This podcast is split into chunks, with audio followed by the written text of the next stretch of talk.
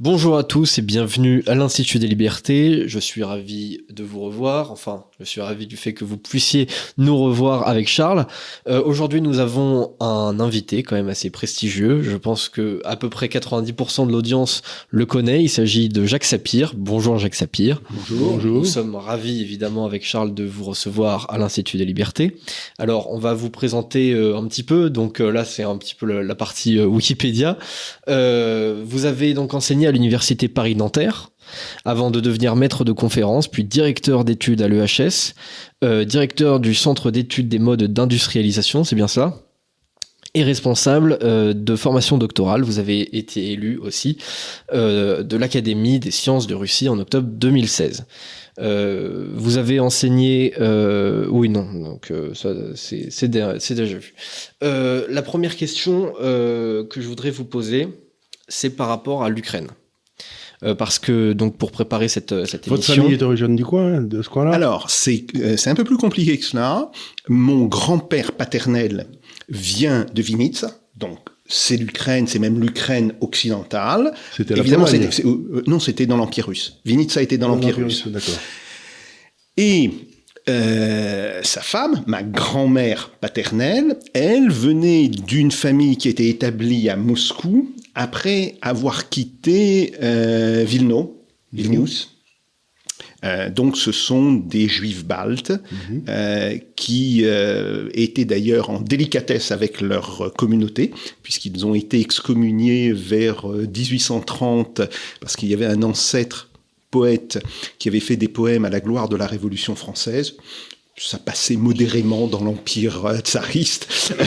Oui, mais vous avez été excommunié par les tsaristes ou par les, les juifs non, les, euh, les fonctionnaires tsaristes ont fait pression sur le consistoire Ah oui, pour que vous soyez. pour qu'ils excommunient la famille, qui donc s'est réenregistré comme protestant, puisqu'ils étaient dans les pays baltes et qu'il y a une communauté protestante. Oui. Bon. Euh, et euh, la légende familiale veut que mon arrière-grand-mère était très assidue au, au culte orthodoxe pour la musique. Parce oui. que c'est une, famille euh, qui Que, que, comptez quelques musiciens. non, il n'y a, a pas eu de gens qui étaient musiciens professionnels, mais ils avaient un vrai goût pour la, pour la musique. Après, bon, ils ont fait des affaires. Mon arrière-grand-père était, pour l'époque, un petit oligarque. Il avait son train privé pour euh, le conduire de Moscou, où était l'usine familiale, jusqu'à Saint-Pétersbourg, où on négociait les contrats. C'est chic un train privé. Chic. vous avez vraiment des, des liens ancestraux avec, euh, avec la Russie. quoi. Oui, Vous parlez russe Oui, bien sûr. Ah bon. Bien, Très Et d'ailleurs, donc vous êtes aussi reconnu comme euh, grand spécialiste hein, de, de, de la Russie. Euh, c'est pour ça aussi que, que, que je souhaitais euh, que, que nous, que vous, nous vous recevions euh, pour parler de, de, de tous ces sujets, notamment relatifs à l'Ukraine. Euh, donc, pour préparer cette émission, je disais, j'ai j'ai relu un article que vous aviez publié dans Marianne le, le 24 février 2022, euh, dans lequel vous dessiniez en gros trois grands scénarios possibles Mhm. en fait euh, qui, qui pouvaient euh, qui pouvaient se, voir. Donc je vais, vous citer tout simplement euh, pour présenter un petit peu ce, ce- cet article. Que veut le gouvernement russe Vous disiez? Trois hypothèses peuvent être faites quant à l'issue du conflit. Soit la Russie occupe militairement l'Ukraine et l'annexe dans un scénario de reconstitution de l'URSS, c'est clairement extrêmement peu probable. Soit la Russie entend mettre au pouvoir à Kiev un gouvernement complaisant, mais ce gouvernement serait par la force des choses et encore plus depuis l'intervention commencée le 24 fort minoritaire et dépourvu de légitimité. La Russie s'engagerait alors dans des opérations de maintien de l'ordre sans fin et terriblement coûteuses. Un tel scénario n'est même pas équivalent de la situation biélorusse où le président Loukachenko peut lui compter sur la division de ses opposants et sur l'appui de certains segments de la société. Soit enfin la Russie se retire et la possibilité d'une Ukraine indépendante et neutre apparaît. Aujourd'hui, ça paraît euh, compliqué comme, comme scénario. La neutralité euh, de, de l'Ukraine, c'est effectivement ce que vous euh, préconisiez, hein, une finlandisation, on pourrait dire, de, de l'Ukraine. Euh, C'est ce que demandaient les Russes dès le départ d'ailleurs. Tout à fait.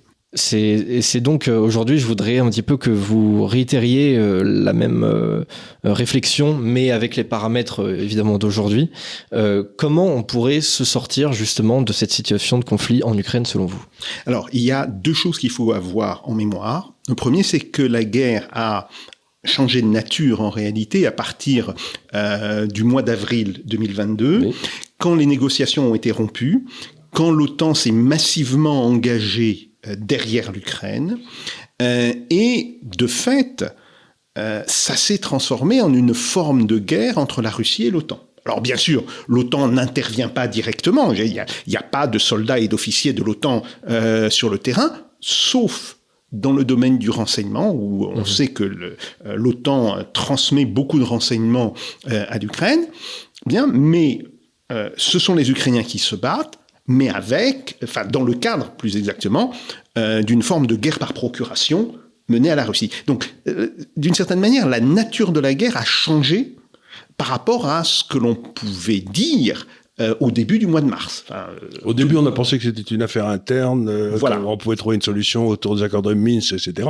Et puis on a bien vu que quand à partir du moment où Johnson est allé là-bas, ben, ça a complètement changé de nature. Tout à fait, tout à fait. Alors ça, c'est le premier point. qui d'ailleurs a une conséquence évidente, c'est que la capacité de l'Ukraine à maintenir la guerre dépend des stocks et des capacités de production de l'OTAN, puisque l'Ukraine a très très très peu de capacité de production en propre hein, pour, pour les armes et les munitions, euh, et qu'aujourd'hui, même les, hauts gradés de l'OTAN euh, l'admettent, euh, les stocks sont épuisés. On sait, par exemple, ça, a été dit dans, dans plusieurs revues américaines, les canons qui ont été cédés par la Grande-Bretagne ne tirent plus, tirent un obus par jour, parce qu'il n'y a plus d'obus et tout simplement Voilà, donc, donc ça c'est un premier. Et s'il y a un deuxième coup qui part au Moyen-Orient, c'est pas ça qui va aider à refaire les stocks. Hein. Tout à fait, tout à fait. Et puis il y a un deuxième point, c'est l'ampleur des pertes humaines. Alors là, évidemment, euh, les deux côtés n'en parlent pas, ou avancent des chiffres qui sont largement fantaisistes. Bon. Cependant, il y a des études qui ont été faites. Alors, sur le cas de la Russie, il y a euh, des études tout à fait remarquables qui ont été faites par deux ONG, qui d'ailleurs sont désormais interdites en Russie, hein, il, faut, euh, il faut le rappeler. C'est Mediazona et Medusa. Et le niveau des pertes au début du mois d'août, hein, le niveau des morts, c'était environ 60 000 morts. on m'avait dit 70 000, mais c'est pas oui, Voilà, après, est-ce que c'est début août, est-ce que c'est fin août, Bon, voilà. On, était sur des chiffres euh, de cet ordre de grandeur et compte tenu du rapport entre les morts et les blessés graves, ça voulait dire qu'il y avait probablement 100 000 blessés graves. Donc, ça fait un total des pertes, ce qu'on appelle les pertes en termes militaires, ce sont les morts plus les soldats qui ne peuvent plus retourner en unité. Euh, ça nous donnait environ euh, des pertes de l'ordre de 170 000 hommes. Alors pour l'Ukraine, le travail équivalent fait par Mediazona et, Medusa n'a pas été fait, mais on a quand même quelques chiffres. Par exemple, le fait que la ministre de la Santé ukrainienne a reconnu que en un an et demi, le nombre euh, de personnes handicapées physiques avait augmenté de 300 000 comme on peut penser que c'est largement à 95% lié euh, à la guerre, ça nous donnerait un chiffre euh, des blessés graves probablement de l'ordre de 400 000. Mhm. Parce qu'il y a, bien sûr, il y a d'autres types de blessures graves qui ne sont pas, enfin, qui, n'entraînent pas de, handicap physique.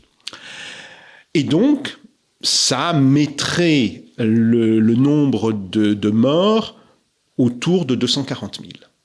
Alors, ce qui est important, d'abord, c'est l'ampleur. Et en pourcentage de la population. non, pas par rapport au pourcentage de la population. Une population qui s'est énormément réduite parce qu'il y a eu euh, une grosse vague d'émigration vers les pays de l'Union euh, de, l'Union européenne. Euh, L'Union européenne dit elle-même 8 millions et demi. Mais il y a eu une vague d'émigration vers la Russie, ce qu'on ignore. Euh, en réalité. Donc au total, l'Ukraine a dû perdre un peu plus de 10 millions d'habitants. Ils, étaient 38 au départ. Ils étaient 38 réels. 41 euh, officiels, mais quand on retirait les gens de la Crimée et euh, de, la, de la République de Donetsk et de la République de Lugansk, effectivement, on tombait autour de 38 millions. Donc ça veut dire qu'il serait maintenant entre 27 et 28 millions. Donc voilà, il y, a un vrai problème. Euh, par ailleurs, évidemment, il y a un effondrement total de la natalité, mais pour une raison simple, c'est que les jeunes femmes ne sont plus en Ukraine. Oui, bah oui, forcément. Elles, sont parties. Et, on comprend très bien que, dans les familles, on, dise euh, aux jeunes femmes, aux filles, euh, part pour, ne pas être victime d'un bombardement, etc. Bon, mais le résultat, il n'y a plus d'enfants. Mhm. Il n'y a, plus d'enfants. Et donc se pose euh, de manière extrêmement euh, précise la question de la survie de l'Ukraine. bien sûr. Aujourd'hui. Et donc c'est pour ça que je pense que euh, la solution finlandaise reste la meilleure des solutions. Alors bien sûr, ça ne sera pas la solution finlandaise de mars 2022. Les Russes vont vouloir garder les nouveaux territoires qu'ils ont annexés.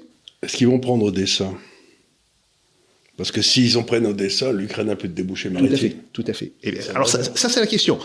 Euh, si le gouvernement ukrainien était raisonnable, et libre de faire ce qu'il veut, et, libre de faire ce qu'il veut, il constaterait que sa contre-offensive a échoué, que la survie de l'Ukraine en tant que pays euh, est en jeu, et donc il ouvrirait immédiatement des négociations avec la Russie. Alors, peut-être pas officiellement, ça peut se faire de, manière officieuse, ça peut se faire par intermédiaire, bon, voilà.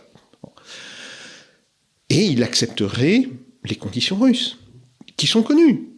Neutralisation, vous n'entrez pas dans l'OTAN, même vous n'entrez pas dans l'UE, encore que sur ce point, les Russes sont prêts à négocier. Un désarmement de l'Ukraine, c'est-à-dire que euh, l'Ukraine euh, n'a pas le droit de posséder certains types de matériel ou, ne peut les posséder qu'en tout petit nombre. Et les armes lourdes se retrouvent de l'autre côté du Dniepr et non pas euh, sur la partie où elles peuvent être en contact avec les troupes russes, bon, c'est acceptable par un gouvernement qui voudrait la survie de son pays. Parce qu'il y a un autre problème aussi, c'est que si on regarde l'Ukraine euh, dans ses frontières aujourd'hui, il y a toute une partie au sud qui est plutôt hongroise, hmm. il y a toute une partie à l'ouest qui est plutôt polonaise. Donc il y a aussi un risque de que, les, que les Russes disent aux Polonais, ben, écoutez, euh, vous reprenez ce qui était à vous, vous reprenez ce qui était à vous, puis vous, euh, il reste une espèce de, de, croupion autour de, de, Kiev qui sera ukrainien. Et puis voilà, quoi. Et à ce moment-là, ça, ça devient une, euh, un État croupion qui n'a pas vraiment de raison d'être, quoi. Alors, euh, il n'y aurait pas l'Union européenne, ça serait évidemment une possibilité. Maintenant, je ne vois pas un gouvernement polonais membre de l'Union européenne. il serait pas mécontent de récupérer la Galicie, c'était euh, longtemps. Hein. Bien sûr. C'est un peu comme l'Alsace-Lorraine. Oui, mais après, ils comprennent qu'ils ne peuvent pas aller trop loin. Ils comprennent qu'ils ne peuvent pas aller trop loin. Euh, le gouvernement polonais est très dépendant des aides de, l'Union européenne. Bon, même chose pour la Hongrie que les Hongrois, que le gouvernement hongrois regarde euh, la partie hongarophone euh, de l'Ukraine. D'ailleurs, la Pologne et la Hongrie ont officiellement protesté contre la politique de négation des droits des minorités qui a été celle du gouvernement ukrainien. Contre les Russes à l'époque, mais contre eux aussi. Voilà. alors on a beaucoup parlé de, euh, du problème des russophones, mais ça existe aussi sur, sur, sur des mais je ne les vois pas, si vous voulez, euh, faire une guerre ou, ah rentrer. Ils, peuvent, ils peuvent simplement arriver à une espèce d'accord amiable avec les Russes. Ce serait. Euh, oui, mais les, si vous voulez, c'est aussi avec les Ukrainiens qu'il faut faire qu'il faut faire un accord et, et ça va être compliqué. Néanmoins, c'est vrai que maintenant, si on pense à 10 ans, 15 ans, autrement dit, au-delà d'un temps où on peut être sûr que l'Union européenne existe. Parce qu'on ne sait pas si l'Union européenne va survivre d'ici 10 ans ou, d'ici 15 ans. Je ne serais plus d'accord. Bon. Euh, là encore, si j'étais euh, au gouvernement ukrainien, je me dirais, il y a un risque. Et donc, c'est pour ça qu'il faut tout de suite arriver à une paix durable avec la Russie pour ne pas être à la fois victime de la Russie et d'autres pays qui se situent à l'ouest ou au nord. Dans la région, il y a quand même eu des dépeçages de, temps en temps qui sont passés entre grandes puissances qui n'avaient rien à voir avec la volonté des peuples sous-jacents. Donc, les vieilles habitudes, ça se perd pas comme ça, quoi. C'est, euh, Tout à fait, tout à fait. Et ce qui est tout à fait euh, fascinant, c'est de voir à quel point les populations en ont gardé la mémoire. Ah, bien sûr. Euh, alors que ce soit population polonaise, population hongroise, mais même si on regarde l'expulsion, nettoyage ethnique, il faut mhm. pas, faut pas se masquer les choses, des Allemands, des Sudètes.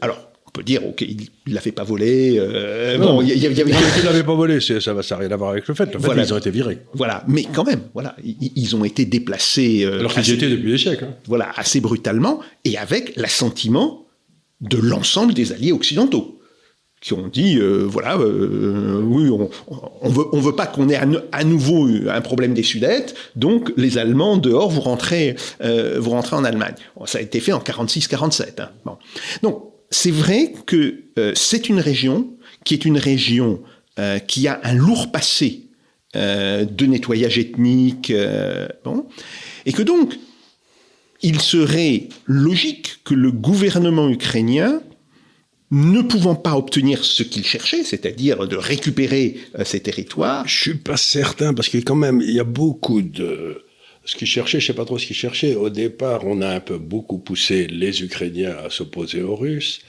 On avait signé les accords de Minsk et puis on a dit que c'était pour gagner du temps pour permettre à l'Ukraine de s'armer. Donc je suis pas certain que les Ukrainiens aient voulu tout ce qui leur arrive, le gouvernement. Je suis certain que l'OTAN a fait l'essentiel, le nécessaire pour que euh, l'Ukraine euh, aille à la bagarre. On l'a poussé dans cette direction-là avec beaucoup de alors on l'a surtout poussé euh, à partir de mars-avril 2022. Euh, Avant, euh, c'était beaucoup plus contradictoire. C'était beaucoup plus contradictoire. Et il y avait d'ailleurs une énorme illusion hein, dans les milieux européens qui était de dire oui, ben voilà, l'Ukraine peut virer occidentale sans que ça provoque une réaction des Russes. Mais ça, ils sont trompés. Voilà. Et puis surtout, ils n'ont pas compris que une Ukraine qui virait occidentale, ce n'était pas une Ukraine démocratique, et que le fait de virer occidentale impliquait euh, la domination politique et idéologique. Alors, je vais pas.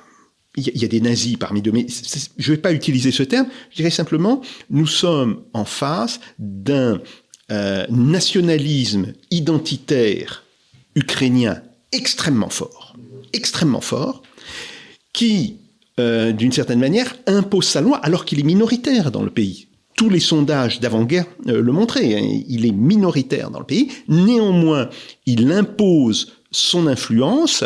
Euh, et on voit très bien d'ailleurs comment cette faction a réussi à contraindre Zelensky, qui au moment de son élection était plutôt sur une position ah, de négociation avec les Russes. Et c'est une position plutôt nuancée, en fait, au début de son mandat. Qui était, et, et, moi, si vous voulez, personnellement, avec beaucoup d'amis, des amis ukrainiens, des amis russes, quand il a été élu... Vous avez été content. Voilà, on s'est dit, ah, voilà, quelqu'un de raisonnable. Oui, voilà, c'était, on était enfin sorti, enfin, prétendument d'une période où tantôt il y avait une poupée russe, tantôt une poupée américaine. On est, on est avec quelqu'un de raisonnable qui va négocier.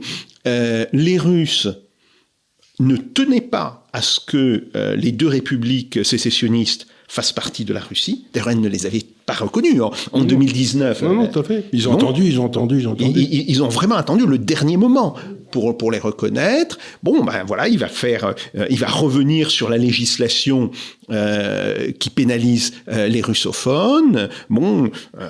il va expliquer aux Russes qu'il n'est pas question que l'Ukraine intègre l'OTAN. Bon, et sur cette base, on peut la guerre. Voilà, puis, puis on peut surtout reprendre les relations économiques parce que faut, il y a une chose que l'on oublie. C'est l'Ukraine, c'est la, la, Crimée qui avait commencé avant aussi. Tout à fait, mais en 2014, euh, le commerce avec la Russie représentait 45% du commerce extérieur ukrainien.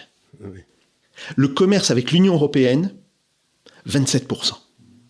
Autrement dit, euh, la Russie représentait une fois et demie le commerce avec l'ensemble des pays de l'Union européenne. Et encore, c'était, on n'avait pas mis dans la Russie les deux républiques. non, non, non, non, c'était, c'était, le, territoire ukrainien. C'était, que la, plus grosse partie du, du d'appareil industriel était à l'est, là-bas, sur le. Oui, oui, il y avait aussi de l'industrie dans la région de Kiev, euh, euh, en particulier l'industrie aéronautique. Euh, ukrainienne. C'est vrai qu'ils avaient fait un gros Tupolev là-bas. Qui était, enfin, c'était, euh, les, les, les Ilyushin et, et, et, des productions de moteurs euh, étaient plutôt euh, dans la région de Kiev. Mais bon, voilà, euh, on avait cette situation. Et donc aujourd'hui, ça serait une situation si on ouvrait des négociations vite. Ce que je crains, c'est que les Ukrainiens ne puissent pas ouvrir des négociations. Alors, soit à cause de la pression de l'OTAN, soit tout simplement à cause de la pression des nationalistes identitaires euh, qui ne sont pas au-delà de provoquer des assassinats au sein même du gouvernement euh, ukrainien, que donc la guerre se prolonge et que ce prolongeant, eh bien, euh, ça laisse la possibilité aux Russes de, faire de nouveaux gains territoriaux. Et là, effectivement, ce que vous dites, c'est tout à fait vrai. Euh, si la dernière bande côtière que possèdent euh, les Ukrainiens passe sous contrôle russe, l'Ukraine est complètement asphyxiée. Hmm. Parce que plus de sortie. Tout à fait. Et euh, le, enfin, les céréales, hmm. bah oui. on, on les sort pas par le train. Non. On peut en sortir par le train, mais c'est des volumes relativement faibles. Oui, oui. C'est par bateau qu'il faut les sortir. Bien sûr. Donc voilà, ça, ça c'est un véritable problème. Que le, le, vrai problème, c'est plus ils attendent, moins il est certain qu'on aura une Ukraine viable. Et donc on aura une espèce d'État croupion qui marchera plus, enfin qui sera, qui sera automatiquement, qui tombera automatiquement sur la coupe de celui qui paiera les notes de fin de mois, quoi. Oui, oui. Ça sera soit la Russie, ça peut pas être la Pologne, je pense pas. Donc ce soit soit la Russie, soit l'autre, soit l'Europe ou le NATO, mais c'est, euh, on voit très bien de quoi arriver, c'est-à-dire qu'on va se retrouver. Euh, bah, je le crains, on va faire, finir par se retrouver sans Ukraine. Quoi. Oui, ou, ou, avec une Ukraine nominale, mais qui, mais, mais, mais qui n'a plus de souveraineté euh, euh, et qui ne peut pas faire autrement parce que euh, elle n'a plus de population, elle n'a pas de base fiscale pour vivre. Enfin, Mais vous pensez par exemple si aujourd'hui euh, Zelensky disait bon euh, en admettant que voilà derrière il n'y a pas forcément une aussi grosse influence américaine que, ce qu'on a aujourd'hui, s'il disait bon maintenant euh, ça suffit, on n'arrive pas à reprendre nos territoires perdus, je me tourne vers Vladimir Poutine en lui disant voilà Vladimir, je te laisse les deux républiques et je finlandise mon pays, vous pensez que les Russes accepteraient ces termes? Oui, alors après, ils vont demander des garanties hein, oui, pour que ça ne reparte pas d'ici 4-5 ans. Mais là, là, il faut reprendre euh, ce qui s'est passé en Finlande. Si vous voulez, euh, dans la période qui va de 1944, quand la Finlande euh, a négocié un armistice avec l'Union soviétique. D'ailleurs, l'Union soviétique l'a obligé de se retourner contre son allié allemand. Il y a eu ce qu'on appelle la guerre des enfants euh, qui est très mal connue euh, en Europe, mais, qui était une guerre. Pas très importante en effectif, mais, assez cruelle dans le nord de la Finlande pour chasser les troupes allemandes euh, du territoire finlandais. Bon. Et puis après, il y a eu des négociations. Il y a eu le traité de Paris de 1947 qui prévoyait d'ailleurs une forme de désarmement de la Finlande. Il y a eu la signature du traité d'amitié avec l'Union soviétique en 1948. Mais qu'est-ce qu'on voit? On voit qu'un gouvernement finlandais anticommuniste, car euh, le Premier ministre et le président étaient euh, anticommunistes, arrive à s'entendre avec l'Union soviétique et arrive à trouver une forme de point d'équilibre. C'était bien battu, les Finlandais. Donc les, les soviétiques n'avaient pas tellement envie hein, d'y retourner. Tout à fait, tout à fait. Mais on peut... aller, aller, retourner en Finlande, c'était se ramasser des coups pour rien. Là. Tout à fait. Surtout qu'ils étaient fatigués. Hein. Tout à fait. Mais on peut dire que les Ukrainiens se sont bien battus.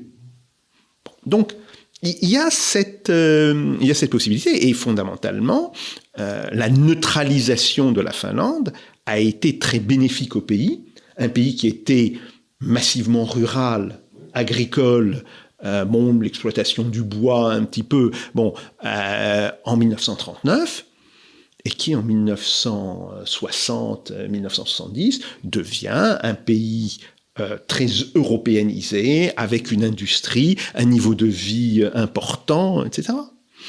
Donc voilà, c'est pour ça que je dis que l'hypothèse finlandaise est la moins mauvaise hypothèse qui est offerte aux Ukrainiens.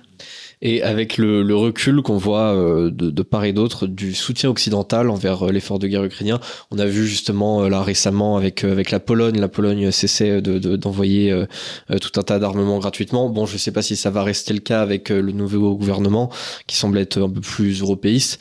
Euh, il n'a pas gagné encore parce qu'il n'est pas fait le gouvernement. non, il n'est pas fait, il est pas fait. mais ils, ont, du mal à théoriquement ils ont une majorité en tout cas, mais c'est, vrai que c'est, c'est pas encore fait. On ne sait pas encore à, quoi ça va ressembler exactement. Euh, on risque d'avoir cette question aussi qui va de plus en plus se poser et qui se pose de fait de plus en plus aux États-Unis avec en plus la perspective d'ici un an euh, de, de, l'élection présidentielle américaine.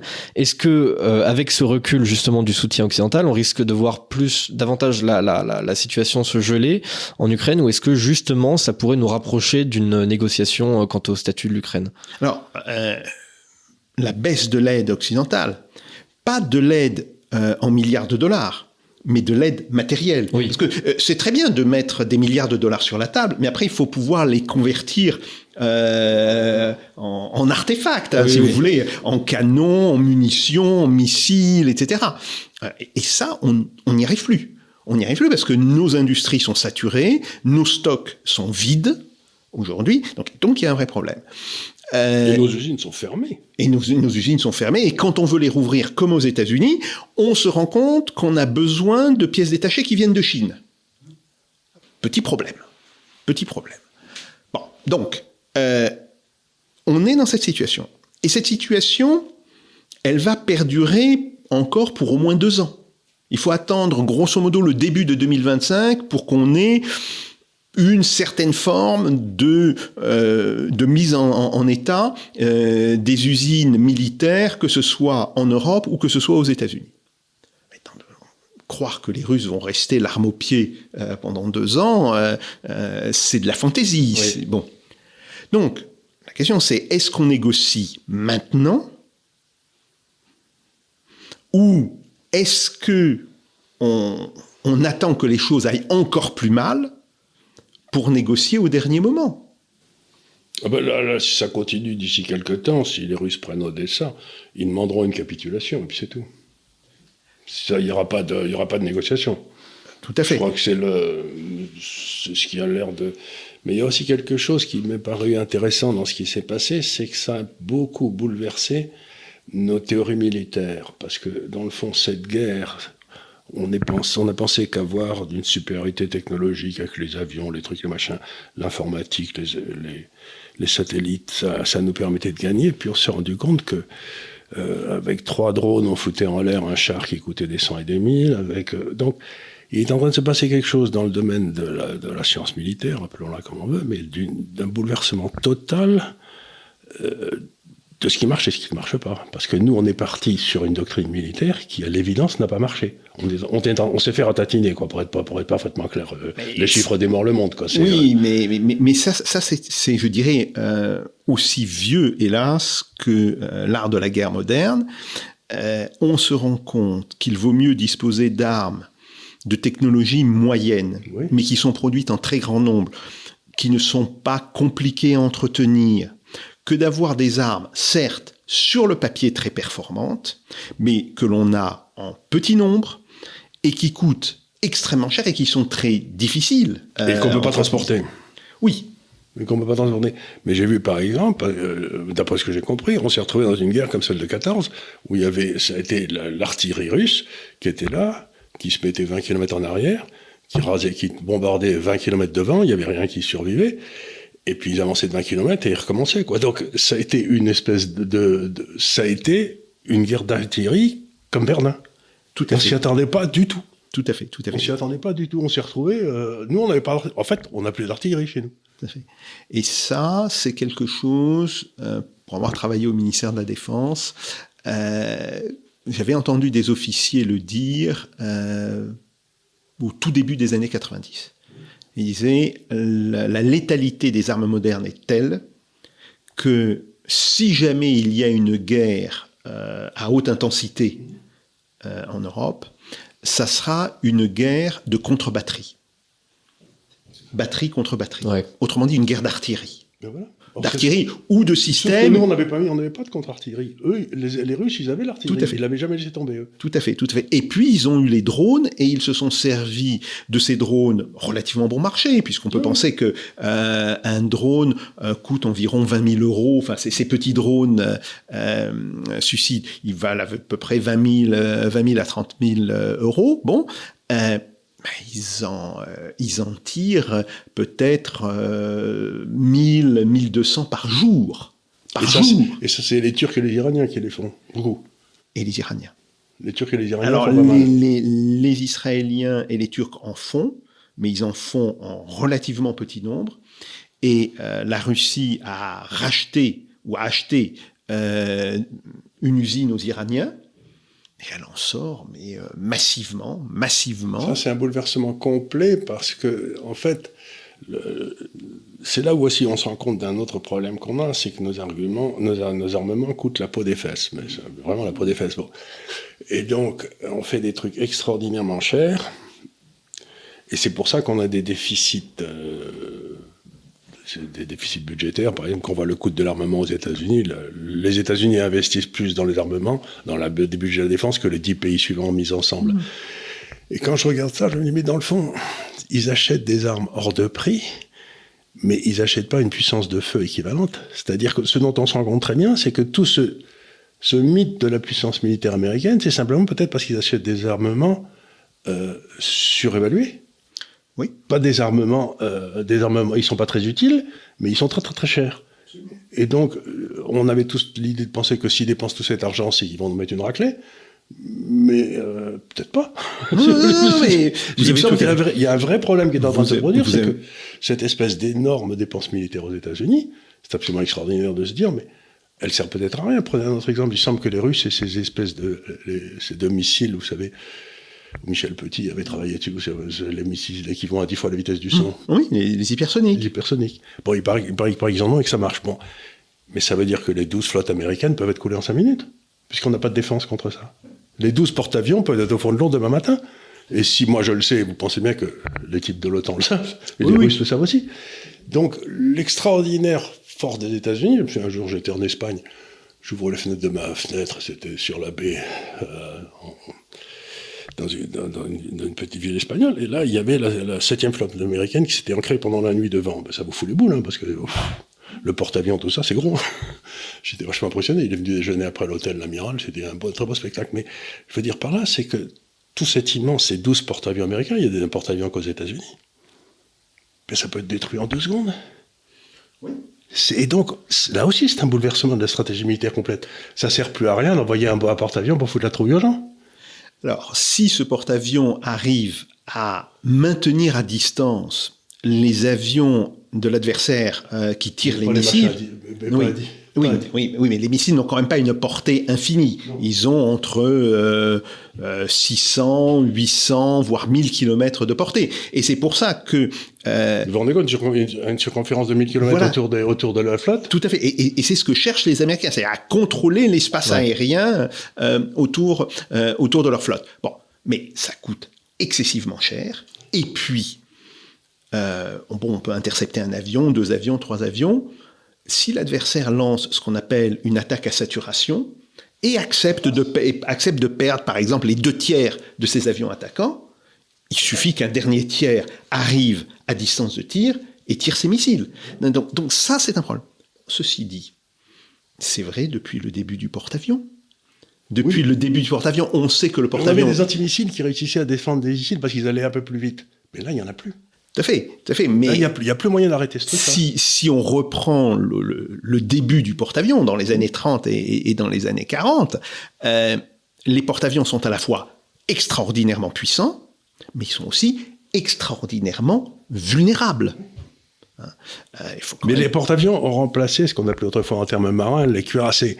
C'est-à-dire que vous aviez ces énormes bateaux, mmh. etc. Mais on a bien vu que dans la guerre de 40, le plus gros cuirassé qui était un japonais a été coulé en 5 minutes par des avions. Puis euh, il y en a eu deux, deux cuirassés anglais qui ont été coulés à Singapour en 5 minutes par des avions. Et puis le Bismarck qui a été coulé. Et puis ils ont, ils ont tous été coulés très très vite parce qu'il y avait les avions qui allaient plus vite qu'eux et qui les descendaient. Mais aujourd'hui, la question que je me pose, c'est si vraiment les Russes sont des machins qui vont à 10, fois la vitesse du son et que c'est inarrêtable parce qu'il n'y a personne qui peut aller plus vite, ces flottes-là ne valent rien. Du point de vue militaire, elles ne sont pas crédibles. Pour un, vous, elles sont crédibles comme une espèce de menace. Tout à fait. elles sont crédibles sur des pays qui n'ont pas ce type d'armes. Mais si vraiment... C'est pour ça que quand Poutine disait, dites les gars, si vous continuez à me casser les pieds, je vais prendre des mesures extrêmes, les gens pensaient à l'arme atomique, et moi je me suis dit, mais non, il va les couler aux deux porte-avions pour leur montrer qu'il peut le faire. Donc, moi, c'est ça qui m'affole, c'est cette espèce de basculement qui s'est passé dans la stratégie militaire à l'occasion de ce conflit. Bon, le conflit est très intéressant, mais ce qui est intéressant aussi, c'est l'extraordinaire affaiblissement de la puissance de l'Occident vis-à-vis d'un armement bah, qui ne maîtrise pas. On n'en a pas, non Alors, on commence, enfin, les Américains. ils ont comment... qui n'y arrive pas. Voilà. Ils ils, ont mis, ils, ont, ils l'ont mis dans les cartons, pour l'instant, ils n'y arrivent pas. Oui, ils en auront d'ici quelques, que les Chinois en ont aussi, années. Oui, parce que les, les, Chinois ont utilisé euh, la technologie euh, russe. Donc, euh, donc voilà, je veux dire. Quand, par exemple, pour envahir Taïwan, bon, ben, ils s'amusent à envahir Taïwan, je veux bien qu'ils envahissent Taïwan, mais s'ils ont ces Russes, tous les bateaux qui seront dans le, pour défendre Taïwan, ils vont couler, ils vont couler en 5 minutes. Oui. Alors, vous savez, c'est la, la stratégie militaire, c'est toujours le bouclier contre la lance. Bon, euh, ou l'épée. Mais là, aujourd'hui, il me semble que la lance vient de... C'est-à-dire pour les puissances terrestres qui étaient dominées par la puissance maritime qui était les États-Unis, il y, a une, il y, a une, forme de rééquilibrage. Il y a, il y a, honnêtement, ils font plus peur. Alors, ils continuent de faire peur, mais ils font beaucoup moins peur qu'avant. Ils font je beaucoup. Dire que dans le Moyen-Orient, ils font plus peur à personne. Oui, mais là aussi parce qu'on est dans une forme de guerre asymétrique et que bon, vous avez des porte-avions, euh, bon, euh, vous avez grosso modo 200 avions sur porte-avions. Euh, quand il s'agit d'éradiquer un mouvement politique, par exemple le Hamas, c'est pas très très efficace. Et on voit très bien que si on veut l'éradiquer, il faudra qu'il y ait des soldats à terre qui rentrent dans Gaza, qui fassent sauter les tunnels, etc. etc. c'est ça.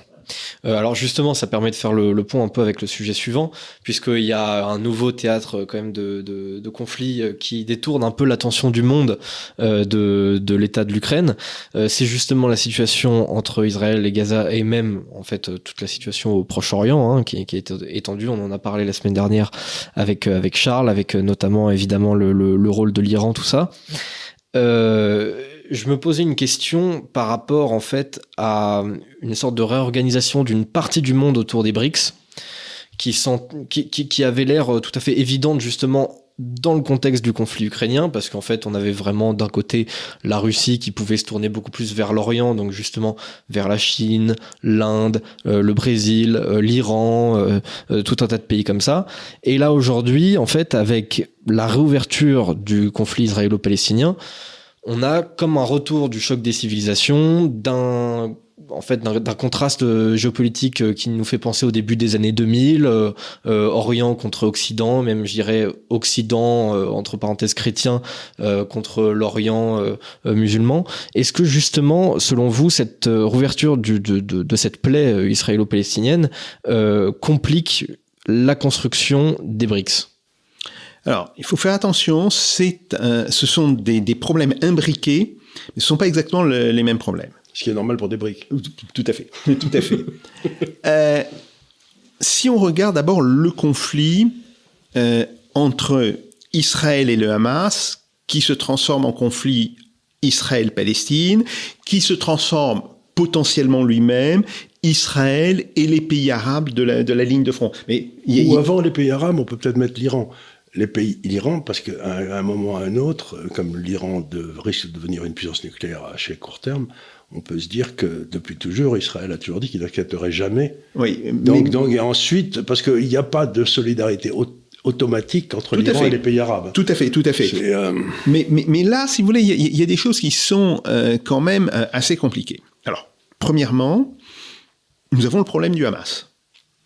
Le Hamas est une organisation terroriste c'est une organisation terroriste islamiste, qui plus est, qui ne cherche pas, euh, je dirais, la libération de la Palestine ou qui ne cherche pas, par exemple, euh, une solution à deux États. Bien sûr. Mais qui est qui est calé sur l'idée euh, la victoire de la bannière d'Allah sur l'ensemble du Moyen-Orient puis du monde. Donc ils sont dans et la disparition d'Israël Et des Israéliens. Tout à fait.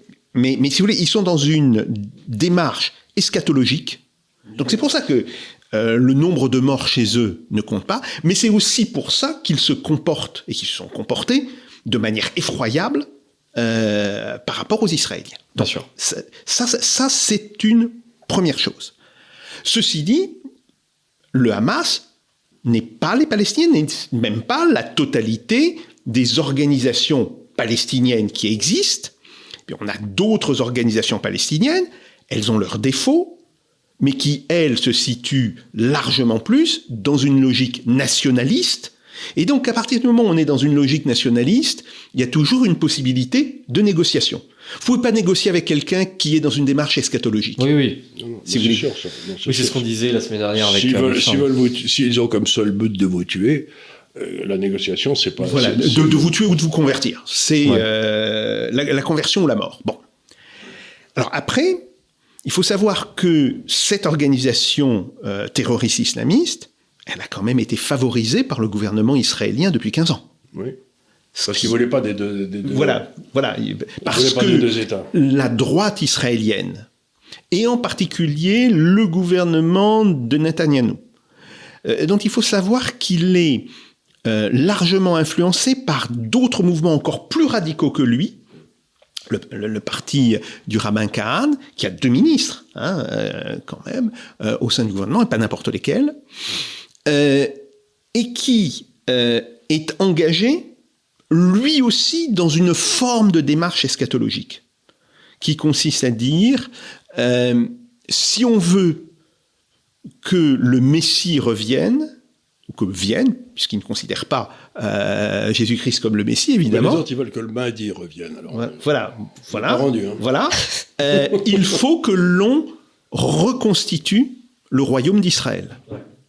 Donc, on est sur deux logiques absolument antagoniques et qui sont deux logiques où on a perdu toute possibilité de négociation. Et moi, je suis très frappé parce que euh, je lis tous les matins euh, les, euh, les, articles en anglais dans la presse israélienne. Hein. Les, les, grands journaux israéliens ont tous des sites miroirs en anglais, hein. le Haaretz, euh, le, le, Jerusalem Post, bon, etc. Bien. Et vous voyez ce qui est tout à fait frappant, à quel point la presse israélienne est critique par rapport à son gouvernement. Ah oui, tout à fait. C'est pas nouveau, ça. C'est pas nouveau, mais là, le, le point, si vous voulez, on est en guerre euh, Israël a connu le nombre de pertes civiles le plus élevé depuis 1945. Faut le dire, hein, il n'y avait pas eu l'équivalent du massacre du 7 octobre depuis 1945. Et ça, euh, je comprends tout à fait que ça réveille des peurs et des sentiments dans la population israélienne euh, qui sont tout à fait autres que, par exemple, ce qui se passait euh, lors de la guerre d'octobre 1973, bon, ouais. qui était une guerre entre pays, enfin bon. Normal. Voilà. Donc là, on est vraiment sur quelque chose euh, de très particulier. Et pourtant, il n'y a pas d'unité nationale en Israël. Ils ont refait un gouvernement d'unité nationale. Ils viennent de refaire, vous savez. Vous savez voilà, ils, ils, ont, ils ont, mais avec ont... beaucoup.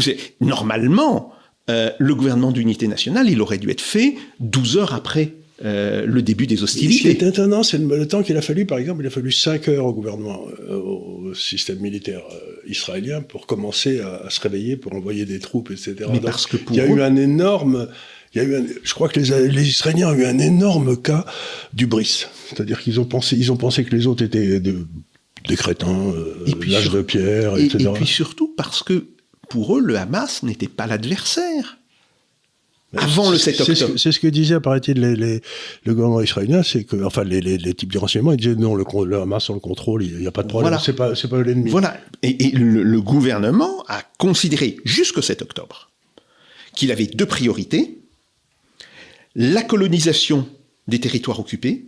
D'ailleurs, il faut savoir que la majorité de l'armée israélienne était là-bas. Était là-bas. Elle n'était pas autour euh, pas de Gaza. Donc ça c'est le premier point. Et puis l'autre chose c'est notre ennemi c'est l'Iran. Ben oui, mais c'est pas l'Iran qui a frappé. Même si l'Iran a pu aider le Hamas, ouais. on sait très bien que le Hamas est en réalité beaucoup plus proche de pays qui sont représentatifs des frères musulmans, c'est-à-dire le Qatar et la Turquie. Quand même, il faut, il, faut, il faut le dire. Donc là, si vous voulez, il y a quelque chose euh, de, très particulier. Alors maintenant, si on prend euh, d'un point de vue du Sud global, et on va voir comment ça va s'articuler avec les BRICS. Moi, ce qui me frappe, c'est que bon, euh, le Sud global est relativement insensible aux pertes israéliennes. Alors, nous, nous occidentaux, euh, ça réveille chez nous des images d'horreur. Je ne dis pas que les euh, Palestiniens qui meurent sous les bombes en, Israël, ne soient pas aussi des images d'horreur.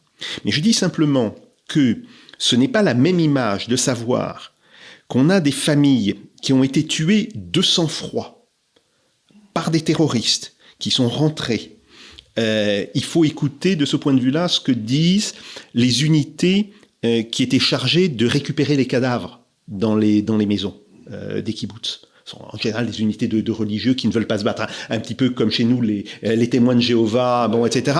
Bon, et qui que donc on met dans tout ce qui est le côté sanitaire, bon, etc. moi j'ai vu, il y a deux représentants qui ont qui ont raconté des choses.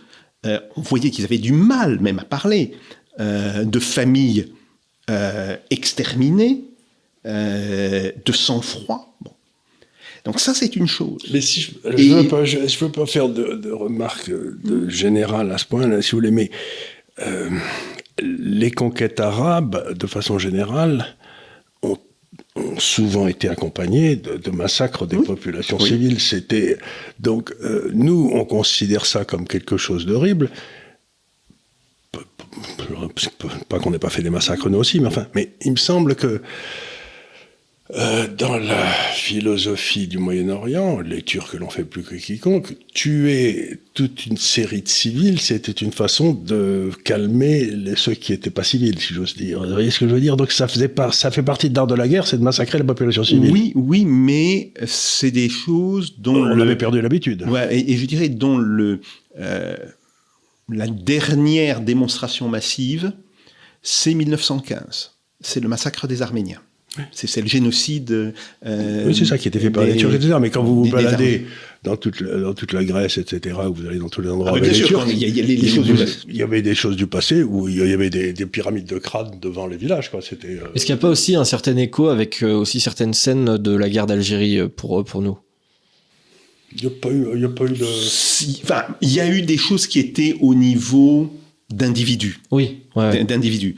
Euh, on n'a jamais été confronté un massacre. à, des massacres à l'échelle. En fait, ce que c'est, c'est Oradour-sur-Glane. En fait, on a eu, euh, on a eu en, Israël un retour d'Oradour-sur-Glane. C'est un truc. Euh, qui, a, laissé tout le monde pantois, quoi. Dire, mais qui, qui peut faire ça, quoi? Voilà. Et il y a une autre image. Et cette image, elle, elle est beaucoup mieux perçue dans le Sud global que chez nous. C'est, euh, ce sont tous les morts euh, collatéraux. Alors après, on peut poser le problème, mais est-ce qu'on peut utiliser des armes aussi puissantes euh, quand il y a une population civile importante? Ça soulève toute une série de, problèmes. Hein. oui, Comment fait-on une représailles quand quelqu'un fait ça contre vous? Comment faites-vous une représaille sans que vous soyez certain, par exemple, que la population, euh, ben la population, ils ont élu le Hamas, c'était en 2006, il n'y a pas eu d'élection depuis, le Hamas ne représente peut-être personne, c'est peut-être un gouvernement tyrannique, et donc on va taper sur des gens qui sont déjà victimes d'un gouvernement tyrannique, et en plus, on les massacre aussi parce que le gouvernement tyrannique a fait quelque chose qui n'était pas bien. Mais donc ça pose toute une série de questions qui sont loin d'être faciles à résoudre. Tout, hein. à fait. Et la question c'est euh, à partir du moment où le gouvernement israélien est rentré dans une logique de vengeance. Ça, c'était l'erreur. Il tombe dans le piège du Hamas. Ça, c'était l'erreur. C'est exactement comme, comme le 11 septembre. Tout à fait. C'est exactement la même erreur. Essayer d'imposer la force, c'est le moment où il faut aller, comme ils avaient fait après les attentats de Munich, c'est-à-dire d'aller les chercher un par un et de les liquider. Ça, ça c'est logique. Tout, à fait. Mais l'idée d'utiliser une force massive pour... C'est une erreur psychologique monstrueuse. Alors, euh, Enfin, je moi, moi, moi, ce que je pense, c'est que euh, la stratégie des Israéliens aurait dû être de dire on ne veut plus de Hamas à nos frontières. Mmh. Bon. Soit on les tue, soit ils décident de partir. Mais personne n'en veut. Bon. Quitte à ce moment-là à, négocier peut-être avec d'autres pays en disant bah, écoutez, vous les prenez. Après tout, c'est ce qui s'est fait à un moment donné quand il y a eu au Liban euh, les, massacres des Palestiniens. Bon, en septembre euh, noir? euh, oui, et, bah, bah, ils sont venus tout seuls, ils sont partis de Jordanie, ils sont arrivés au Liban. Oui, mais, mais après, après, quand, il y a eu, quand, ça, quand ça a recommencé au Liban, vous avez eu le départ, en 82, de l'OLP à Tunis. Ce qui était une manière de dire, bon, on sort du champ pour calmer les, les Israéliens. Donc se pose d'abord le problème, est-ce qu'on peut le faire? Après se pose le problème, quel est le statut de Gaza? Euh, On ne va pas revenir à l'occupation israélienne. Les Égyptiens n'en veulent pas. C'est très clair, ils ne veulent pas être... Mais ils avaient fermé leurs frontières aussi. Tout à fait. Donc, le statut futur de Gaza ne peut être euh, qu'une forme d'autorité internationale, par exemple euh, les Nations Unies, quitte à ce qu'après 10 ou 15 ans, elle rétrocède la bande de Gaza à un gouvernement palestinien. Mais se pose alors un autre problème, que les, Israéliens ne sont pas capables, enfin, quand, je dis Israéliens, non, c'est faux, que le gouvernement Netanyahou n'est pas prêt d'entendre. Je pense qu'il y a beaucoup de Palestiniens qui, eux, seraient prêts d'entendre, c'est que si vous voulez cela, il faut qu'il y ait un État palestinien viable en Cisjordanie. Non pas cette espèce d'archipel d'endroits qui sont sous autorité palestinienne, au milieu d'une mer de colons euh, qui les entourent. Donc ça voudra dire que si on veut constituer un État viable, il faudra démanteler toute une série de colonies. Donc il faut penser un peu politique et non pas penser en disant ah c'est horrible. Oui, bien sûr c'est horrible. Ah non, mais si on commence à penser c'est horrible ou c'est mal, à ce moment-là, on arrête de penser et puis euh, voilà. mais, on, se tire, on se tire dessus, c'est plus facile. Mais le, problème, c'est que euh, chaque fois que euh, je regarde de manière un petit peu sérieuse ce qui se passe là-bas, je suis horrifié. Je suis horrifié par les crimes commis par le Hamas, je suis horrifié par les conséquences criminelles des bombardements israéliens. Si vous voulez, bon. Et on ne peut pas rester à ce niveau-là, parce que si on reste à ce niveau-là, on va reproduire constamment ce niveau d'hyperviolence. Donc il faut faire de la politique. Et la seule politique possible, c'est de dire il faut euh, mettre le Hamas hors jeu, quitte après que ses dirigeants et que ses cadres se fassent pourchasser et tuer euh, par des agents israéliens, c'est une autre chose. Mais euh, il faut le mettre hors jeu et il faut l'évacuer de la région. Et il faut après constituer un État palestinien viable. Or, les Israéliens ou le gouvernement Netanyahou, je, répète, c'est, n'est pas le problème des, Israéliens, c'est vraiment le problème du gouvernement Netanyahou. À la limite, ils peuvent. C'est ce que voulait Rabin, non? Bien sûr. C'est ce que voulait Rabin. C'est ce que voulait, c'est ce que voulait Rabin. Bon, ils peuvent, à la limite, accepter euh, que le Hamas s'en aille, mais ils ne peuvent pas accepter. Ce gouvernement ne peut pas accepter parce que ça fait partie, je dirais, de, de son ADN politique, la fin de la colonisation. Or, tant que on n'aura pas mis un terme à la colonisation et qu'on n'aura pas démantelé toute une série de colonies afin de reconstituer un État viable. Parce que aujourd'hui, euh, le futur État palestinien, il est dans la même situation qu'était le futur État d'Israël euh, quelques semaines avant le vote de l'ONU. Pourquoi est-ce qu'il y a eu la guerre de 1948 Bon, les Arabes n'ont pas accepté l'accord, euh, enfin la décision de l'ONU, mais les Israéliens non plus. Les futurs Israéliens, parce qu'ils disaient, on, ne peut pas être viable dans, dans, euh, dans cette carte-là. Bon, donc il faut écouter ce que disent aussi les Palestiniens les plus raisonnables et te dire, mais non, euh, si on veut qu'il y ait un État palestinien, si on veut que la solution à deux États marche, il faut créer les conditions de viabilité de l'État palestinien, ce qui implique le démantèlement d'une grande partie des colonies qui sont en Cisjordanie. Alors, c'est une question intéressante, ce que vous dites. Mais ce qu'elle implique, c'est que en Cisjordanie, il ne peut pas y avoir de juifs. Alors qu'en Israël, il y a plein d'arabes. Donc, si vous voulez, on arrive quand même à quelque chose d'extraordinaire, c'est-à-dire que on admet maintenant que les pays arabes ont le droit de faire un truc Juden free. Vous savez, il n'y a pas de juifs. C'est quand même étonnant. C'est contraire à la Charte des Nations Unies. C'est quand même tout à fait extraordinaire de faire des, des, trucs ethniquement purs. Qu'est-ce qui empêche euh, ce gouvernement palestinien que vous souhaitez de vos voeux d'avoir la Cisjordanie, très bien, mais de garantir les droits des juifs qui y vivent Parce que les colons juifs ne le voudront jamais. Ben parce qu'ils ont bien peur de se faire massacrer, oui, ça me paraît évident, ça. Oui, mais, euh, surtout. on a vu la façon dont les Juifs ont été traités au Caire, à Bagdad, à Alep, etc., par les Arabes. Donc on sait très bien que dès qu'il y a un gouvernement juif, les Juifs se retrouvent dans une situation qui est pas très. Un gouvernement euh, arabe, c'est, c'est, ils se retrouvent pas très bien, quoi. Euh, donc la, vraie question, c'est ce que vous recommandez comme solution est quand même quelque chose de très étonnant, c'est-à-dire c'est contre tout ce qu'on nous raconte sur la globalisation, le fait de la mondialisation heureuse, etc. C'est-à-dire que vous avez des gens qui ont le droit de décider qui va vivre dans leur pays et qui ne va pas vivre, et que les Juifs ont le droit de vivre partout, sauf en Israël, sauf, sauf, en Cisjordanie. C'est quand même extraordinaire. Est-ce qu'en 1945, vous pensez que la population française aurait accepté la présence d'Allemands sur le territoire de la France? Oui, mais attendez. Probablement pas. Probablement pas. Il y en avait d'ailleurs, mais il y en avait pas mal. Mais euh, ça, c'est une question de pratique. Euh, je ne dis pas, mais je veux dire que quand même, il est quand même extraordinaire que nous arrivions comme seule solution à la solution que les Arabes ont le droit d'avoir un pays sans juifs. Ils, auront un pays sans juifs pendant une certaine période de temps que je ne suis pas capable de, vous dire avec précision. Mais c'est ce qui, ce qui est extraordinaire, c'est ce qu'ils demandent. Non, mais je ne dis pas que je suis pour ou contre. Je dis qu'il faut réfléchir aux conditions. C'est-à-dire que ça veut dire que maintenant, tout pays a le droit d'expulser les minorités qui ne sont pas, qui ne sont pas. Il peut les liquider parce que ben, elles ont pas, elles sont pas blonds aux yeux bleus ou ils sont pas, ils sont pas, ils sont pas marron foncé comme il faut. Mais ce que vous êtes en train de dire du point de vue juridique, et, c'est littéralement monstrueux. Non, c'est la conséquence de tout ce qui se passe depuis 1948. Oui, ben, ou que je passe depuis, euh, allez, commençons, l'égir, ça ira plus vite. Non, non, non, non, parce qu'il il y a eu, il y a eu, et en particulier dans cette région-là, il y a eu euh, une forme euh, de cohabitation. Alors bien sûr, il y avait régulièrement... Il y avait parlons des programmes de Damas, etc., en 1865, etc.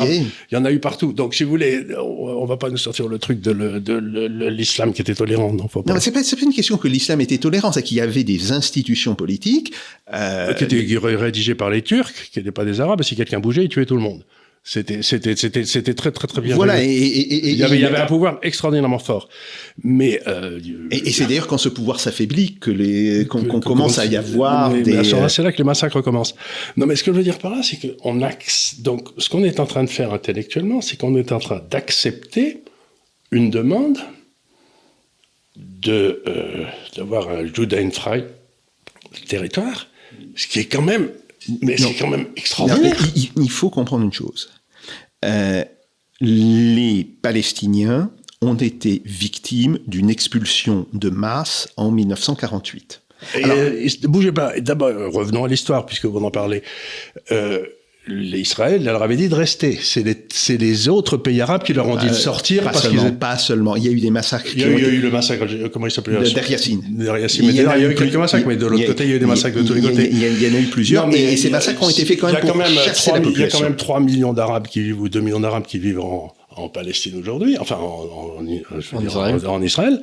et ils votent, et ils ont des trucs nombreux. Donc il y a les les les les, les, les, Israéliens ne demandent pas un territoire free of, Arabs. Certains d'entre eux ne le demandent pas, d'autres le demandent.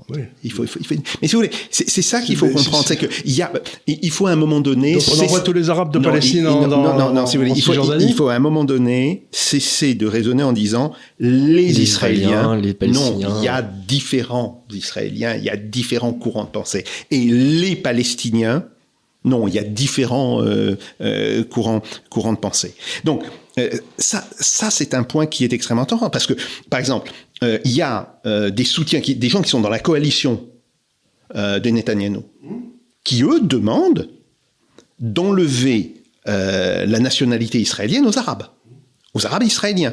Ils sont aussi, eux, dans une logique d'avoir un État d'Israël qui soit pur, religieusement, parce que ethniquement, je sais pas trop ce que ça veut dire, euh, mais qu'il soit pur euh, du point de vue de, de la religion, sans arabe. Donc, il faut savoir qu'on est dans une logique qui n'accepte pas des, des représentations, des représentations simplifiées. D'altérité. Mais ça, c'est tout à fait vrai. Mais comme toujours, quand vous avez une idée intéressante pour essayer d'apaiser la situation d'aujourd'hui, il faut quand même réfléchir aux conclusions légales, philosophiques, etc., des solutions que vous préconisez. Or là, c'est une solution, je comprends qu'elle soit nécessaire, je comprends qu'il faut peut-être la faire, etc., tout ça je comprends très bien, mais c'est une solution du point de vue philosophique qui n'est pas acceptable. C'est ça que je trouve affreux. C'est là toute la difficulté de l'exercice, c'est que ça nous force à nous faire, à faire des choses qui sont abominables. Le problème, c'est que, comme dans toute loi, vous avez des exceptions à la loi. Et vous avez des situations d'urgence. Euh, les lois d'exception, elles n'ont pas une bonne réputation. Non, non, mais, mais, même par exemple, euh, dans la, euh, dans l'article 16, on ne vit pas comme on vit maintenant. les, les, les pouvoirs euh, sont confiés au président et, au, gouvernement de manière conséquente. Donc, il faut savoir qu'il y a toujours le droit du temps normal et le droit du temps exceptionnel. Or, aujourd'hui, on voit très bien qu'on est dans une situation exceptionnelle. Et c'est le même problème, par exemple. Je, reprends le départ des Allemands des Sudètes. Bah, normalement, c'était contradictoire avec la charte de l'ONU. Pour autant, pour autant, tout le monde l'a accepté parce qu'on s'est dit, OK, il y a un tel précédent. c'est toujours pareil. Si vous êtes d'accord pour, euh, c'est toujours la même chose. Si vous êtes d'accord pour liquider 5% de la population et que vous les nommez les 5% qui seront toi, toi, toi, tu seras liquidé, les autres sont tous d'accord, hein, parce que l'homme est d'une grande lâcheté. Et par exemple, euh, revenons à quelques, tous les Grecs qui vivaient en Asie mineure, il y en avait euh, plusieurs dizaines de millions, ils ont été massacrés par les Turcs, il n'y a pas eu que les Arméniens. Ils sont tous retrouvés en Grèce et euh, ils, vivaient en Grèce, en Anatolie depuis 5000 ans, et ils ont tout perdu. Euh, vous avez tous les chrétiens de Damas, d'Alep, tous les juifs de Bagdad, etc., qui ont tout perdu, du Caire, d'Alexandrie, qui ont tout perdu. Il y a eu des mouvements de population monstrueux depuis à peu près un siècle dans tous les sens, hein, partout. Et euh, il y a quelque chose qui m'étonne, c'est pourquoi y a-t-il cette espèce d'obsession sur ce mouvement de, de population euh, palestinien? Parce que je crois qu'en face, il y a les juifs et que les gens aiment bien être, aiment bien être antisémites. Je pense, enfin, je pense qu'il y a, y a, c'est une façon polie d'être antisémite, mais je peux me tromper. Hein. Non, euh, je crois que le problème, il est euh, beaucoup plus, euh, il est beaucoup plus pervers. On peut penser que la constitution d'un État juif, décrit comme un État juif, même si techniquement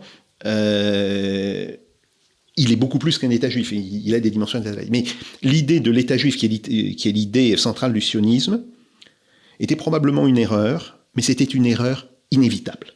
Elle était rendue inévitable euh, par le génocide commis par les nazis et à la fois pour des questions de culpabilité collective. Et si je peux permettre, le grand moufti de Jérusalem avait quand même soutenu Hitler, avait envoyé des légions, etc. Donc il était, il était dans le camp. On parle de quelques milliers d'hommes. Mais oui, mais j'entends bien, mais enfin, il était dans le camp des perdants. Oui, tout à fait. Il avait, il avait choisi le mauvais camp, il avait choisi tout à fait. Mais, mais, mais, fondamentalement. L'oncle d'Arafat d'ailleurs. Euh, mais fondamentalement, euh, on a ce problème. On commet une erreur, mais on ne pouvait pas ne pas la commettre. Là maintenant, j'en suis persuadé. Alors après, se pose la question, euh, on commet cette erreur, donc on lèse une autre population. Comment on, on arrive à faire accepter à cette population le fait qu'elle ait été historiquement lésée, mais que ce n'est pas pour ça qu'elle va s'installer mentalement dans euh, une idée de guerre à perpétuité. Alors revenons là-dessus, parce que vous dites est très intéressant. Vous avez eu à peu près 900 000 Palestiniens qui ont été déplacés à l'époque de 48.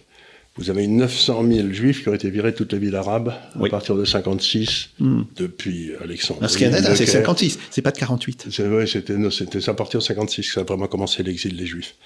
Enfin, je crois. Et donc, vous avez, euh, moi, quand j'étais enfant, si vous voulez, euh, à Alep, il y avait allez, un bon 20% qui étaient des juifs. C'est là qu'il y avait le Talmud le plus ancien, la Torah la plus ancienne. Et puis vous en aviez, vous avez les grandes familles juives de Bagdad, et puis euh, Alexandrie était mm. une ville juive, Le Caire était une ville aussi qui était massivement juive. Donc il y a 900 000 Israéliens qui ont été virés. Donc une question qu'on peut se poser, c'est bon, il y a 900 000 Israéliens qui ont été juifs qui ont été mm. virés et qui se sont retrouvés sans rien. Ils ont été acceptés par Israël, par d'autres pays. Euh, par exemple, il n'y a plus un juif en Afrique du Nord aujourd'hui, mmh. alors qu'il y en avait depuis 5000 ans aussi. Hein. Donc, euh, il y a quand même quelque chose d'extraordinaire, c'est pourquoi nous, on a pu absorber 900 000 juifs mmh. Et eux, ils peuvent, ils dans le pays arabe où ils sont quand même beaucoup plus nombreux, ils n'ont pas pu absorber 900 000 gars Alors, qu'est-ce qui s'est passé? C'est qu'ils les ont refusés Non, ce qui s'est passé, c'est que les a payés la, la, la Transjordanie c'était ah. l'État palestinien. la, Cisjordanie aurait dû être l'État palestinien, mais le roi de Transjordanie, le roi Abdallah, a décidé, a décidé euh, de, prendre la, de prendre la Cisjordanie. Donc, il y a, si vous voulez... Non, mais ce que je veux dire, c'est qu'on remonte comme ça dans le passé, mais il y a quand même des, des erreurs qui ont été faites aussi au niveau arabe. Ils ont refusé de prendre des gens. Le, la Jordanie, qui était l'État palestinien, bah, il en fait été gouverné par un Saoudien, puisque la famille était le cheikh de la Mecque. Donc, il s'est passé un phénomène, c'est que les Palestiniens, qui auraient dû bénéficier d'un État, on leur a collé, non, on leur a collé, on leur a enlevé l'État qu'on leur avait collé pour le donner aux Bédouins. C'est les Anglais qui ont fait ça. Et donc on s'est dit, mais dans quel monde de fou vit-on? Donc on, on paye aujourd'hui les erreurs que les Anglais ont fait en 48 en collant Hussein de Jordanie là-bas, c'était son père à l'époque d'ailleurs. Ils avaient fait, ils avaient mis son frère d'ailleurs. Tout à fait. Et c'est donc pour cela, c'est ce que, ce que je dis, c'est pour cela, il faut trouver une solution, même si cette solution, de manière temporaire, et on ne sait pas combien durera ce temporaire par ailleurs. Mais, même pourquoi si cette... solution ne serait pas simplement qu'une partie des pays arabes prennent ces gens-là et, les, et leur permettent de vivre normalement? Parce que c'est ce qu'on a fait nous. Pourquoi doit-il rester sur cet endroit-là Mais parce qu'une grande, partie de la une grande partie de la population, outre le fait que les, pays arabes ne veulent pas, mais une grande partie de la population ne veut pas. Une grande partie. Je ne pense pas que les types qui ont été virés du Caire, etc., voulaient virer. Hein. Tout à fait. Alors, est-ce que tous les juifs qui ont été virés d'Afrique du Nord, personne ne leur a demandé bah, si leur avis tout à hein, fait. Ils, sont, partis. Euh. Tout à fait. Mais là, cette population, euh, elle ne partira pas d'elle-même euh, vers les pays arabes. Donc, elle est là. Euh, elle devrait normalement pouvoir être, euh, vivre comme un État. Il faut savoir une chose, d'ailleurs c'est un point important. Euh, la société civile palestinienne connaît bien mieux Israël qu'Israël ne connaît la société civile palestinienne. C'est intéressant. Aujourd'hui, j'ai quelques amis qui sont des Palestiniens euh, de Palestine. Je ne parle pas des gens qui se vivent aux États-Unis, euh, bon, vraiment. Hein. Ils parlent tous hébreu. Tous. Bah oui. Euh, dans la société civile israélienne, c'est beaucoup plus compliqué. Vous avez des gens qui, acceptent de, parler arabe et des gens qui n'acceptent pas. Donc, on, a là un vrai problème et euh, je reprends euh, le fait de d'homogénéiser ces deux populations empêche de voir le fait qu'il y a des différences, des différences euh, extrêmement fortes, que ce soit du côté, du côté palestinien et arabe, mmh. ou que ce soit du côté israélien. Et je ne prends que les Israéliens juifs, si vous voulez. Manière, il y a en plus le problème des, des Israéliens arabes. Mais, et des chrétiens. Et, des chrétiens. Et des chrétiens, parce qu'il y avait un paquet de chrétiens qui sont tous partis. Bethléem, c'était une ville chrétienne, il y en a plus. Bien sûr, bien sûr. C'était une, une ville qui, qui était restée euh, chrétienne. Bon, et on, voit, et, on voit là, et on voit là que euh, au sein de la population juive d'Israël, vous avez des différences culturelles classiques hein, entre. Vous avez en fait trois types de cultures. Vous avez euh, la culture ashkénaze, la culture séfarade, et la culture des gens qui, d'une certaine manière, sont déjà nés en Israël, euh, bon, ce qu'on appelle les sabras. Vous savez ce que ça veut dire? Oui, tout à fait. Nés en Israël, oui. le cactus. D'accord. Ça, ça, je, connaissais pas. Parce qu'ils font chier tout le monde. Parce qu'ils font chier tout le monde. Oui. Euh, bon. Mais après, vous avez des divergences politiques qui sont extraordinairement fortes. Donc, euh, faire porter euh, sur Israël les conséquences du comportement du gouvernement Netanyahou est profondément injuste. De même que faire porter aux Palestiniens les conséquences du comportement euh, du Hamas est tout aussi injuste. Bon. Après, ce qu'il faut penser, c'est comment on arrivera à trouver une solution opérationnelle qui puisse faire baisser la tension et qui puisse permettre de lentement désamorcer euh, le problème. Parce que tant que le problème restera, même si demain, euh, admettons, bon, il y a un cessez-le-feu, euh, bon, où les Israéliens rentrent dans Gaza, puis après il y a un cessez-le-feu, je ne sais pas ce qui peut se passer. Mais tant qu'on restera à ce niveau d'agressivité des deux côtés, ça veut dire qu'on peut se retrouver face à une réédition de ce que nous voyons aujourd'hui dans 5 ans, dans 10 ans. Donc il faut euh, construire les moyens à la fois institutionnels, territoriaux, d'une désescalade. Et je ne vois pas comment on peut le faire aujourd'hui sans passer par euh, la solution à deux États. Après, le problème, c'est que c'est vrai que ça pose euh, des questions euh, énormes. Vous avez tout à fait raison de dire. Ça Et pose aussi la question. autre chose, c'est que qui me gêne beaucoup, c'est que je connais, j'ai suivi cette région du monde depuis très longtemps. Je ne connais pas un seul État du Moyen-Orient où des populations civiles aient vécu en paix s'il n'y avait pas un État de l'extérieur qui leur tapait dessus s'ils bougeaient. Je veux dire par là, c'est que le Moyen-Orient n'a jamais été en paix. Il n'y a jamais eu de, Ils sont toujours détestés les autres. Dès qu'ils peuvent, ils se sautent à la gorge les uns des autres et tout le monde tue tout le monde. C'était l'Empire ottoman. C'était l'Empire ottoman, mais avant ça, c'était autre chose. Si vous voulez, regardez les guerres d'Israël, les guerres de, romaines qui ont liquidé Israël. J'ai lu quelque part qu'au moment de la, chute du temple, 10% de la population de l'Empire était, euh, romain était juive ce qui était extraordinaire. Et donc c'est pour ça que ça les emmerdait beaucoup, parce qu'il y avait des transferts d'argent gigantesques vers le temple. Et donc ça, ça crée mmh. des problèmes de liquidité. Vous voyez, ça, ils ne pouvaient pas contrôler, tout aller vers le temple. C'était dans une histoire des Juifs écrite par un type qui s'appelait Paul Johnson, qui était assez remarquable, qui était un Britannique. Bon. Donc ce que je veux dire par là, c'est que, c'est tout à votre honneur, vous dites, il faut trouver une solution. Mais je suis suffisamment vieux pour trouver qu'il y a des tas d'endroits où il n'y a jamais de solution. Je veux dire par là, c'est que, est-ce qu'on peut envisager comment faire pour s'il n'y a pas de solution? Qu'est-ce qu'on fait s'il n'y a pas de solution? C'est ça qui m'intéresse. Moi, tout, le monde a des idées de la solution, mais moi je dis attendez une seconde, il n'y a peut-être pas de solution. S'il n'y a pas de solution, à ce moment-là, il faut faire des barrières, il faut mettre des trucs pour qu'ils ne se tapent pas sur la gueule sans arrêt. Mais il y a, c'est là où j'ai un problème avec votre façon de donner, c'est que vous, dans votre façon de donner, vous avez une, une façon implicite de penser qu'il y a une solution. Réfléchissons une seconde, si vous voulez. Euh, on peut avoir une guerre civile en France demain les prémices, euh, comme les prémices sont visibles. tout à fait, tout à fait. Pour les mêmes raisons. Mhm. Pour les mêmes raisons. Donc, et nous, qu'est-ce qu'on va faire? On va on créer un deuxième État? On va chercher à l'empêcher. Non, ben on va chercher à l'empêcher, mais si on n'y arrive pas, on va créer un État euh, Saint-Denis. Qu'est-ce qu'on va faire? Vous voyez ce que je veux dire? C'est qu'il y a un moment, quand même, où on a. Il faut envisager dans l'histoire qu'il y a des problèmes sans solution. Alors, ils sont sans solution pour une certaine période. Regardez le, problème entre catholiques et protestants. Ben, il n'y a plus de protestants, donc ça résout le ah, problème. il, y en a, il y en a quasiment plus. Enfin, regardez en France, ah, il n'existe plus. Leurs temples sont vides, etc. Il y a, plus, d'ailleurs assez peu de catholiques aussi, mais il en reste quelques-uns. Non, mais regardez, les Philistins, ça a commencé, ils sont mis sur, c'était quoi, 3000 ans avant Jésus-Christ, les Philistins? Et ils se sont mis sur la gueule avec les Juifs à l'époque. Donc ça fait quoi? Ça fait 5000 ans que ça dure? Et vous attendez que notre génération trouve une solution?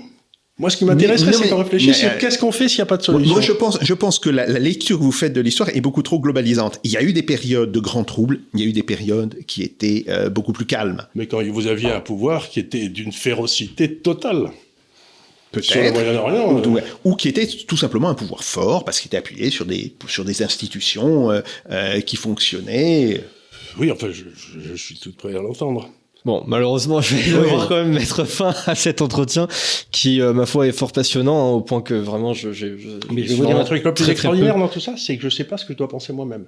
Voyez, je vous pose des questions. Ah, bien sûr, c'est une question. Je sais pas du tout ce que je vous dis. Je ressens, je ressens la même chose. Je veux dire, j'ai aucune solution. Je quand, quand je dis voilà vers quoi il faudrait aller, euh, c'est un souhait. Oui, c'est un souhait. c'est une démarche volontariste. Est-ce que moi-même je suis persuadé que ça sera la solution? Non. Non, je n'en sais rien.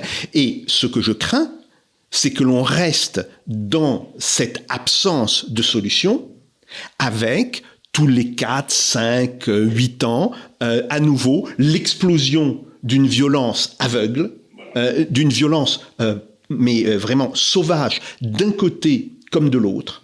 Bon, et, et, je me dis simplement, si vous voulez, en tant qu'être humain, je me dis, cela n'est pas acceptable, on ne peut pas s'y résigner. Ça ne veut pas dire que ça n'existera pas, mais je dis que en, tant qu'être humain, on ne peut pas s'y résigner. C'est ce que je pense, j'imagine, une majorité euh, de, de, de, gens qui, de gens de bonne volonté, qui assistent euh, voilà, à ce qu'on voit. Voilà. Mais, il y a les minorités qui sont pas d'accord. Voilà, mais pour autant, je n'ai aucune certitude quant à la possibilité de mettre ça, euh, de mettre ça en place. Oui, bien sûr. Bon, du coup, malheureusement, on doit quand même terminer cet entretien qui aurait pu, je pense, durer 14 euh, heures euh, si on avait aucune limite physique ou numérique. on est en train de réfléchir parce que c'est quelque chose. on est tous sous le choc. On est d'abord sous le choc, et puis parce que ça amène à des façons de réfléchir qui, euh, dont on n'a pas l'habitude, quoi. C'est-à-dire, par exemple, le problème sans solution. Bon, ben c'est c'est pas dans la mentalité européenne. Oui, c'est sûr. Oui, on ah, aime bien avoir des solutions pour tout. C'est, ça, c'est vrai. Alors que pour les pour les musulmans, un problème sans solution, bah, ça, il suffit d'attendre et puis euh, on gagnera. mais, mais, mais, moi, je me demande s'il ne faudrait pas euh, que ce soit les Asiatiques qui nous donnent des conseils. Alors, les Asiatiques, c'est complètement différent parce que les Asiatiques, comme vous regardez par exemple la société confucéenne, que je connais un peu, eux, ce qu'ils font, c'est qu'ils ils introduisent à l'intérieur de chaque homme une espèce d'autodiscipline qui fait que vous n'avez pas besoin de policiers. Ouais. Oui, oui, tout à fait. Or, c'est tout à fait. Mais, mais, je pense. On ne peut pas le faire dans une société. Non, je, pense aux Chinois, je pense aux Indiens. Je pense aux Chinois, oui. Si vous voulez. Euh, les Chinois et les Indiens, ils se mettent très bien sur la gueule. Ah, tout à fait. Euh, oui, oui, mais, mais, ils arrivent quand même. Si vous voulez, ils, ils, arrivent quand même à, à faire tenir. les, plus grands, les plus grands, les plus grands euh, bon. génocides de l'histoire sont passés en Inde. Oui. Au XIIe ou XIIIe siècle, là, il y a eu. Oui, mais ce que, non, non, non, mais si vous voulez, ce, ce que je veux dire par là, c'est que est-ce que notre volonté euh, d'imposer des solutions à l'occidental sur, sur cette région. Euh, et qui est compréhensible. Je ne dis pas que ce soit normal, je dis que c'est compréhensible. Tout simplement parce que l'Occident était la puissance dominante du monde pendant pratiquement trois siècles. Et qui cherchait toujours des solutions rationnelles. Tout à fait. Et puis parce qu'on a pas mal, enfin surtout les Britanniques ont beaucoup géré cette région-là aussi. Est-ce que ce n'est pas aussi cela qui nous empêche de trouver une solution, quelle qu'elle soit, et est-ce qu'il ne faudrait pas, d'une certaine manière, internationaliser, mais alors à un niveau supérieur? Et c'est là, si vous voulez, qu'on peut reparler des BRICS. C'est le fait que... Euh, c'est le, fait de dire, bon, euh, l'Occident n'a pas réussi à trouver une solution, le monde arabe n'est pas capable d'exprimer une solution autre que l'expulsion et le massacre, si on demandait aux autres, parce qu'il y a quand même d'autres pays, et donc c'est là qu'il faut peut-être voir les choses. Euh, par exemple, si on fait des, forces de casques bleus, il faut surtout pas que ces casques bleus euh, viennent de pays occidentaux ou de pays du Moyen-Orient. Il faudra que les casques bleus euh, viennent de pays asiatiques. Moi, j'aimerais bien les Philippines parce qu'ils sont gentils. oui, tout à fait. Les Philippins, ils sont sympas, c'est pas croyable. Sauf, sauf dans certaines îles où ils ont une tradition, les, les Moros euh, ont une tradition assez belliqueuse. Moi, je les vois, ils sont, ils, font de la musique, ils vous parlent, ils, ils, vous parlent de Jésus toute la journée, ils sont vachement bien. Non, non, mais euh, c'est cette idée. Et je l'avais d'ailleurs dit sur la question entre la Russie et l'Ukraine quand il y a eu les accords de Minsk, une des choses que j'avais dites, c'était ces accords ne pourront fonctionner que s'il y a une force d'interposition de l'ONU entre euh, les séparatistes et le gouvernement euh, ukrainien. il faut pas oublier que les deux garants, c'était la France et l'Allemagne, et qui n'ont pas du tout fait leur boulot. Tout à fait, tout à fait. Donc, donc c'est pour ça. Mais, mais ça, j'avais dit dès le départ. Euh, j'ai fait un papier euh, au mois d'avril 2015 en disant ces accords seront mornés s'il n'y a pas une force d'interposition de l'ONU. Et j'avais dit, mais il faut que cette force d'interposition, on aille la chercher dans les pays asiatiques. Parce qu'ils ne sont partis d'aucune des mhm. parties, et donc ils pourront être parfaitement neutres. Et donc je me demande si c'est pas maintenant aussi l'un des problèmes euh, au Moyen-Orient. C'est très possible. Merci beaucoup Jacques Sapir pour votre venue. Cette discussion, c'était passionnant. Vous revenez quand vous voulez, hein, j'ai envie de vous dire. je, je, pense qu'à mon avis, les, les, auditeurs vont vraiment beaucoup apprécier euh, ce, ce, débat qui aura duré un petit peu plus longtemps que, que d'habitude. Euh, je remercie bien entendu tous les auditeurs hein, pour euh, leur attention. Je rappelle, comme d'habitude aussi, euh, que tous ces épisodes hein, de, d'émissions de, de l'Institut des Libertés sont disponibles en version podcast sur Deezer et sur Spotify. Je vous invite aussi, comme d'habitude, à nous suivre sur tous les réseaux sociaux. Hein, on est sur, euh, sur Twitter, sur euh, Instagram, hein, on a le compte de, de, Charles Gave, euh, sur TikTok également. enfin voilà, vous la connaissez. Et je publie un livre sans doute la semaine prochaine. Tout à fait. Et qui s'appellera La vérité vous rendra libre, sans S, la vérité. Et vous allez sur le site de Pierre de Taillac, les éditions Pierre de Taillac, qui est mon éditeur et vous pourrez l'acheter à la place de le payer 20 euros, vous le payerez simplement 14,99 euros. Donc c'est quand même une, une, une, ristourne. Une ristourne considérable. Et je tiens à dire que tous les droits d'auteur de ce livre seront consacrés à l'Institut des libertés. Je toucherai pas un rond. Bravo. voilà, c'est, euh, voilà, c'est, euh, ça fait partie de mes. Non, mais l'Institut des libertés, pour moi, c'est important, c'est-à-dire parce que tout le monde vous parle de la liberté avec un grand S, etc., et puis euh, avec un grand L, et puis la seule chose qui compte, c'est les, libertés au jour le jour, où on cesse de vous emmerder, quoi, où votre espace de liberté augmente. Quoi. moi, c'est ça qui m'intéresse dans la vie, c'est que je puisse faire ce que disait Pompidou, mais c'est d'emmerder les Français. Quoi. Et on mettra bien sûr le lien euh, pour la, pour la commande dans la description. Merci encore Jacques Sapir pour merci. votre venue. J'espère à bientôt et merci à tous les auditeurs.